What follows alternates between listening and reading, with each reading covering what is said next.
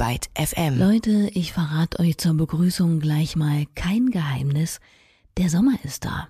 Auch offiziell seit dem 20. Juni und mit ihm bin auch ich wieder aus meiner kurzen Versenkung hier am Mikrofon zurück und freue mich, dass ihr bei einer neuen Ausgabe von Ruhestörung hier dabei seid.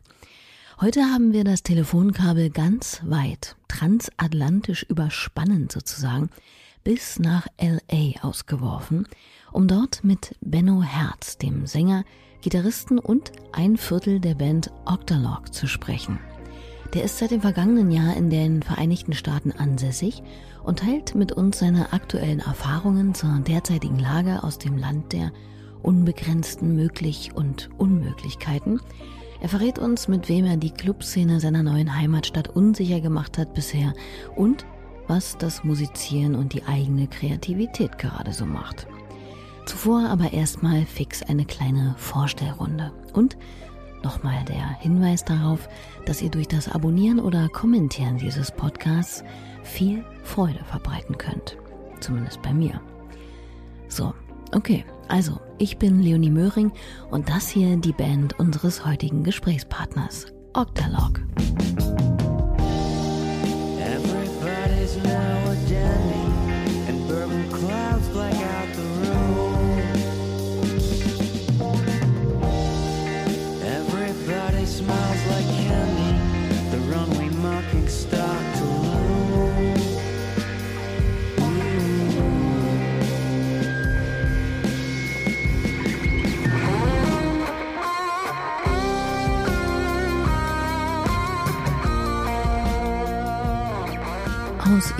aktuellsten Album Runway Markings aus dem vergangenen Jahr das gleichnamige Stück von Octalog.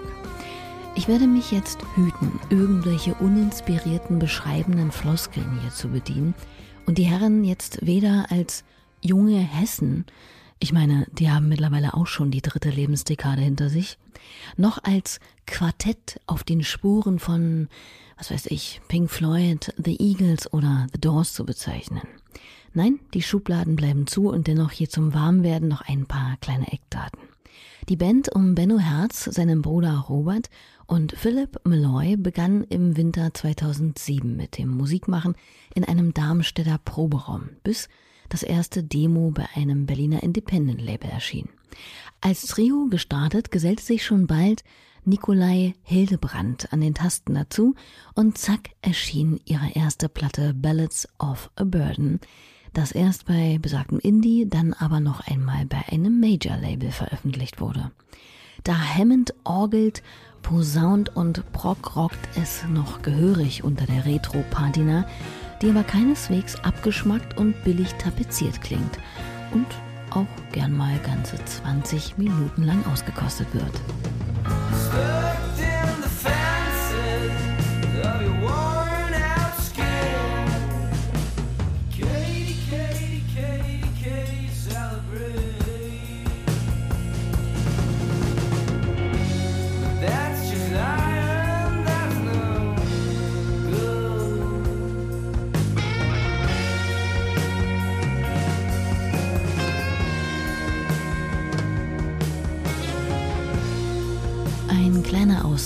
Dem dicht gewobenen längsten Track ihres Debüts, Decay.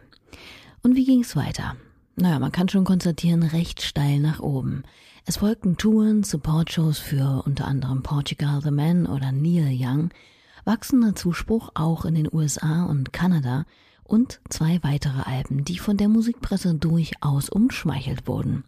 Dann verlässt Nikolai Hildebrand die Band, zumindest in Gestalt des Keyboarders, und Max Schneider tritt an seine Stelle. Und dann wieder zurück zum Indie-Label, aber nicht zu irgendeinem, sondern zum in Hamburg ansässigen Clouds Hill, in dessen Studio die Band 2019 auch ihr aktuelles Album aufnimmt. Und noch etwas Bedeutendes geschieht. Die Band beginnt fast genau vor einem Jahr das Experiment Fernbeziehung, denn Benno zieht, wie bereits angedeutet, mit seiner Liebsten nach Kalifornien. Wie man es vielleicht erahnen kann, ein Umzug auf einen anderen Kontinent ist jetzt nicht gerade easy peasy einfach so mal eben wegzustecken. Da muss man sich erstmal zurecht und seinen eigenen Tritt finden. Was vor allem die letzten Monate ob ihrer Unvorhersehbarkeit selbstredend alles andere als einfach war. Ja, es war natürlich erstmal schon eine ziemliche Umstellung, ähm, auch für die Band und so. Aber ähm, wir haben einen sehr guten Modus operandi gefunden, in dem wir halt zum einen weiterhin so Songs schreiben können. Leider wurden die jetzt halt ähm, alle, ich meine, wir hatten halt viele Festivalbestätigungen und ähm, jetzt eine Tour für den, für den Herbst in Deutschland, die schon abgesagt wurde. Und äh, Philipp, unser Gitarrist, wäre jetzt eigentlich, das ist so lustig, der wäre eigentlich am 10. März nach LA gekommen. Das war der Tag, wo Trump diesen Travel Ban ausgesprochen hat. Und ähm, das ist dann eben nicht passiert. Und äh, ja, aber es war erstmal eine ziemliche, äh, ziemliche Umstellung und ähm, habe mich dann aber sehr gut hier eingegroovt und äh, habe angefangen auch in, hier zu arbeiten. Äh, ich habe vorher ja schon immer auch halt, äh, nebenberuflich so im Bereich Kulturmanagement und so gearbeitet. War im Städel-Museum in Frankfurt und bin jetzt hier am Thomas Mann Haus, heißt. Das. das ist das alte, die alte Exilvilla von, von den Manns während ihrer ähm, Exilzeit hier in LA. Und das hat die Bundesregierung gekauft und das ist jetzt so eine Artist Residency, wo immer dann Leute leben für drei, vier Monate und halt hier mit der Kulturpolitik ähm, äh, engagen sozusagen. Klingt ja erstmal nach einem spannenden Umfeld für einen Musiker. Wobei man das von LA wohl generell behaupten kann, wie auch Benno schnell feststellen durfte. Bevor Corona hatte ich auch die Chance, so ein bisschen die Club- und ähm, Venue-Kultur ein bisschen besser kennenzulernen. Ähm, ich weiß nicht, ob du den kennst, aber es gibt so einen RB-Musiker, der heißt Nick Waterhouse. Ähm, der macht auch in Deutschland oft Touren und so. Also, Nick Waterhouse, klar kennt man den. Das ist doch der hier.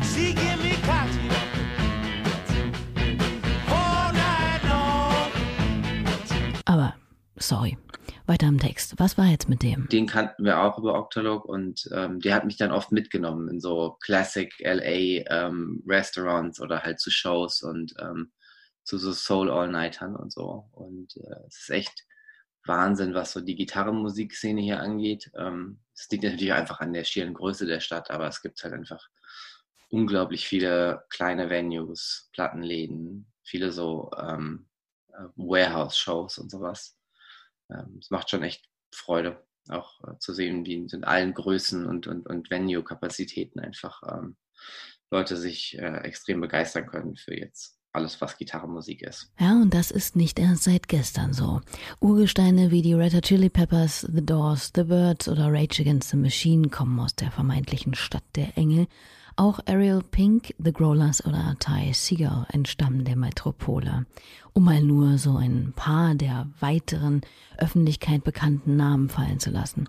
Es gibt natürlich noch unzählige andere spannende Acts, die nur noch nicht im ganz großen Scheinwerferlicht unterwegs sind. Da ist es kein Wunder, dass nicht viel Zeit verrinnen musste, bis Benno musizierfähige und willige Mitstreiter traf. Ich habe tatsächlich so ein kleines ähm, neues Projekt gestartet in, äh, mit einem Drummer-Produzent aus ähm, San Diego, den wir kennengelernt haben auf dem Reeperbahn Festival. ähm, der ist, das ist nämlich äh, ganz, ganz coole Connection ähm, auf unserem Label Clouds Hill. Da sind wir seit 2000 19, 18 gesigned.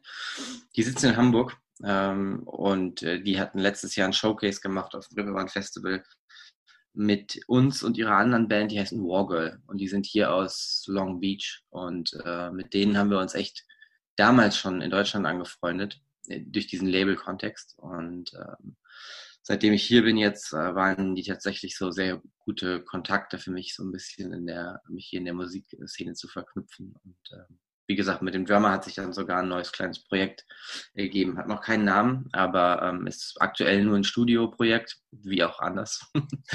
aber ähm, wir arbeiten gerade so jedes Wochenende. Er hat so eine kleine Farm in San Diego und ähm, hat sich ein Studio in so eine Scheune reingebaut. Und da arbeiten wir gerade an so ein bisschen so einer Folk-EP, bisschen geht es in Richtung so Cass McCombs mit Synthesizern und so.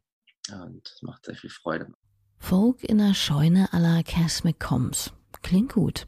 Wenn man sich überlegt, Bennos Stimme plus den Sound von Cass McCombs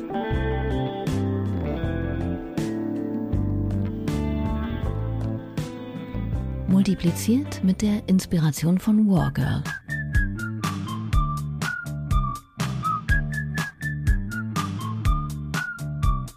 Ja, könnte spannend werden. Was aber auch spannend ist, ist die Frage danach, wie Benno denn aber nun die aktuelle Situation in seiner neuen Wahlheimat wahrnimmt. Denn auf der einen Seite ist wohl an keinem vorbeigegangen, dass die USA ziemlich stark von der Corona-Pandemie betroffen ist. Ich meine, allein im gesamten LA County sind knapp 80.000 bestätigte Fälle verzeichnet und bereits über 3000 Tote gemeldet worden. Zum anderen ist mit dem gewaltsamen, durch einen Polizisten herbeigeführten Tod von George Floyd die Black Lives Matter Bewegung ganz neu entflammt und zieht riesige Proteste überall nach sich. Hinsichtlich Corona ist es eigentlich etwas wie bei uns. Allmählich treten Lockerungen in Kraft. Bars und Geschäfte oder dergleichen öffnen eben wieder. Die Krux, all das geschieht dort, ohne dass die Zahlen sich wirklich vermindert hätten. Strange ist ja, dass hier dieses, okay, es gab halt diese Super Spike in der Kurve Anfang März, wie überall. Ähm, dann gab es irgendwie halt dieses flattende Curve, so ein bisschen, also auch schon viel weniger als in Deutschland. Ähm, aber es gab hier nie diesen Abstieg wie in, wie in Deutschland oder anderen mitteleuropäischen Ländern, weshalb irgendwie dieses Reopening jetzt auch so ein bisschen weird mir vorkommt, weil es eigentlich gar nicht wirklich, also die Zahlen sind genauso beschissen wie Anfang April. Ja? Ähm, und man merkt halt, es wird jetzt halt einfach aufgemacht, weil es halt einfach einen ökonomischen Druck gibt. Weil äh, ich glaube, die Stadt will die Leute, die Protester von den Straßen kriegen. So. Und äh, wie funktioniert das am besten, als halt die Restaurants und Clubs und so wieder aufzumachen. Ja? Aber ich meine, diese ganze Frage nach einer Second Wave und sowas, die erste Wave ist nicht mehr vorbei. Klingt jetzt nicht so super wenn man das äh, rhetorisch mal ganz ungeschliffen sagen will. Das gleiche gilt auch für die Unterstützung der Kulturlandschaft. Wenig rosige Aussichten für Kunst- und Musikschaffende. Da verkehrt sich der sonst so lebhafte Zustrom von jungen Kreativen nach LA gerade fast schon ins Gegenteil. Ja, ich meine, die Situation ist im Vergleich zu Deutschland halt nochmal viel dringlicher und auch viel schlimmer, muss man schon sagen. Also einfach ähm, was die staatliche Unterstützung angeht, von ähm, kleinen Betrieben generell, aber auch von Privatleuten und Selbstständigen, ähm, hat, hinkt Amerika einfach halt extrem hinterher in vielerlei Hinsicht. Also es hat zum Beispiel fast anderthalb Monate gedauert, bis es diesen ersten äh, äh, ähm, äh, Unterstützungs Unterstützungscheck gab, der sich dann auch gar nicht irgendwie an deinem Einkommen oder deinem Jobprofil orientiert hat, sondern jeder hat einfach dann 1200 Dollar oder so bekommen.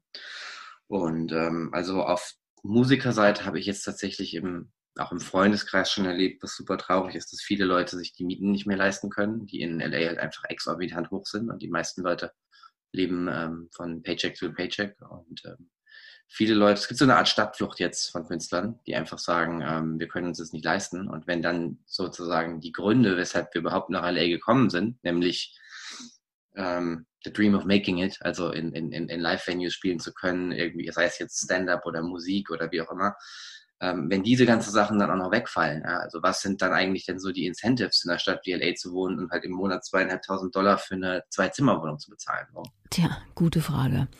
Da ist wohl das Einzige, woran sich derzeit festgehalten werden kann, ein solidarisches Netzwerk. Und das ist glücklicherweise heutzutage nicht mehr rein ortsgebunden und vielleicht auch deshalb so stark und bedeutsam. Total. Also mein Eindruck ist so ein bisschen dadurch, dass sich die ganze Live- und Ausgehszene so enorm entschleunigt, beziehungsweise einfach aufgelöst hat, ähm, gab es halt irgendwie einen viel größeren Austausch. Also bei uns war es zum Beispiel so, ähm, Clouds Hill, dieses Hamburger Label, wo ja auch viele andere internationale Acts sind, haben dann irgendwie jeden Montag so einen Solidarity-Chat eingerichtet. Ähm, was erstmal so ein bisschen weird war, aber dann total spannend, weil dann bist du auf einmal jeden Montag um 10 morgens meiner Zeit in einem Chat mit 20 Leuten aus Großbritannien, von der Westküste, von der Ostküste, aus Hamburg, aus Berlin, aus Schottland. Ähm, und jeder erzählt halt von seinen Erfahrungen und äh, jeder ist an einem unterschiedlichen Punkt in seiner Karriere oder hat einen unterschiedlichen Approach oder ist ein Solokünstler oder ein, ein Bandkünstler oder so. Und dann einfach diese unterschiedlichen Erfahrungen so mitzubekommen, äh, war halt schon super spannend. Und auch da hatte ich einfach den Eindruck, dass es halt ähm, generell jetzt nicht nur in unserer Labelgeschichte viel weniger auf einmal so ein kompetitives Moment gab, sondern halt so ein solidarisches. Also ähm, man hat angefangen zuzuhören. Viele Leute haben angefangen, sich gegenseitig zu covern, sich gegenseitig zu unterstützen auf den Bandcamp-Seiten und so. Solidarität ist wohl auch das Schlagwort hinsichtlich der Black Lives Matter Bewegung, die weltweit nicht nur Social-Media-Profile schwarz gefärbt, sondern großflächige Proteste ausgelöst hat. Allein in Berlin zum Beispiel gingen am 6. Juni 15.000 Menschen auf die Straße, um ihrer Solidarität Ausdruck zu verleihen. Auch in LA, dort, wo 2013 der Hashtag Black Lives Matter geboren wurde, kam es zu zahlreichen Demonstrationen, die natürlich auch an Benno nicht spurlos vorbeigegangen sind. Es ist halt einfach schon massiv, wie sehr man das einfach auch in dieser alltäglichen Stimmung hier und so in so einer, in so einem, diesen Vibe einfach mitbekommt, weil die Leute haben es einfach so satt und man merkt es einfach so krass. Und ähm, ich fand es auch super, dass sich diese Proteste halt in den ersten äh, 14 Tagen auch halt noch in der Stadt bewegt haben und sich halt wie so spontane Proteste dann immer wieder woanders entwickelt haben, dass es eben nicht einfach nur war, okay, wir marschieren halt irgendwie durch den äh, Downtown äh, Warehouse District, sondern wir gehen halt in die reichen äh, westlichen Neighborhoods so. Wir fahren äh, nach Ocean Avenue, nach Santa Monica und so. Wir fahren nach Beverly Hills, wir fahren nach Pacific Palisades und so. Und ich denke, ähm, das war halt super effektiv, weil auch immer war eben halt, waren dann so Straßen wie Sunset oder Laurel Canyon Boulevard, die halt die Verbindung irgendwie in die reichen Hügel sind, geschlossen, weil Proteste die Straßen gesperrt haben und so. Und ähm, man hat dann einfach gemerkt, wie wirklich so die, das ganze Leben in der Stadt davon affected ist und eben nicht nur eine kleine Gruppe von ähm, Demonstrierenden. Einziger Wermutstropfen, Benno selbst konnte nicht dabei sein auf der Straße. Und das nicht etwa, weil er nicht gewollt oder Corona-bedingte Bedenken gehabt hätte oder sowas. Nein, das hatte ganz andere Gründe. Äh, mir ging es ziemlich nahe, dass ich an den Protesten nicht teilnehmen konnte. Ich bin jetzt hier auf einer ähm, Conditional Green Card und das heißt, wenn ich irgendwelche Misdemeanors oder sowas habe, ähm, kann mir die entzogen werden und dadurch, dass es halt diese, es gab ja wirklich diese Curfews, also du hast so ab 13 Uhr so ein Amber Alert, das sind wie so Alarme, die du auf dein Handy, auf dein Handy bekommst, die du auch nicht ausschalten kannst. Und dann steht da halt Do not leave the house. Das ist halt bei Gesetz warst du nicht dazu berechtigt, dein Haus zu verlassen, wenn du nicht irgendwie Essential Worker warst, irgendwo hin musstest, um jemandem zu helfen oder einen Notfall hattest. So. Und wenn du halt dann zu diesen Curfew-Zeiten irgendwie in den Gebieten unterwegs warst, wo halt die Proteste waren und wo dieser Curfew ähm, ähm, äh, äh, gegolten hat, dann kannst du theoretisch festgenommen werden. Nee, dann äh, vielleicht doch lieber anders solidarisch sein, zuhören und sich engagieren. Man kann sich grundsätzlich ja erstmal seiner eigenen Privilegiertheit gewahr werden dann vielleicht antirassistische Projekte monetär oder mit Beteiligung unterstützen oder aber zum Beispiel auch Kultur oder Musik von aus marginalisierten People of Color Künstlerinnen äh, Ecken fördern, indem man sie hört oder gleich ihre Platten kauft. Hier mal ein paar Tipps. Aus Texas stammt das als Best New Artist 2020 bei den Grammys nominierte Duo Black Pumas. I woke up to the morning sky first. Baby blue just like we rehearsed. When I get up off this ground, I shake leaves back down to the brown, brown, brown, brown, till I'm clean.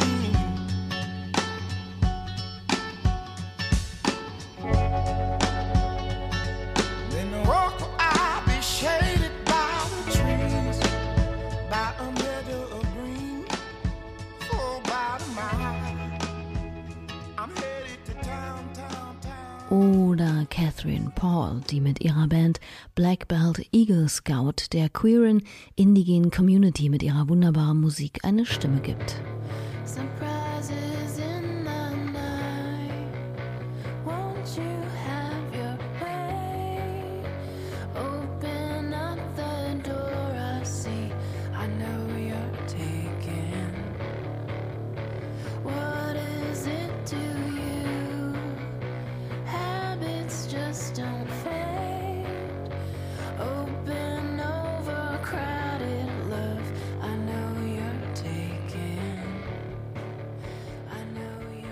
Und Vorschlag Nummer drei, die kamerunische US-amerikanische Songwriterin, Multiinstrumentalistin und Produzentin Vagabond, hier mit ihrem leichtfüßigen und doch keineswegs belanglosen Stück Fear and Force.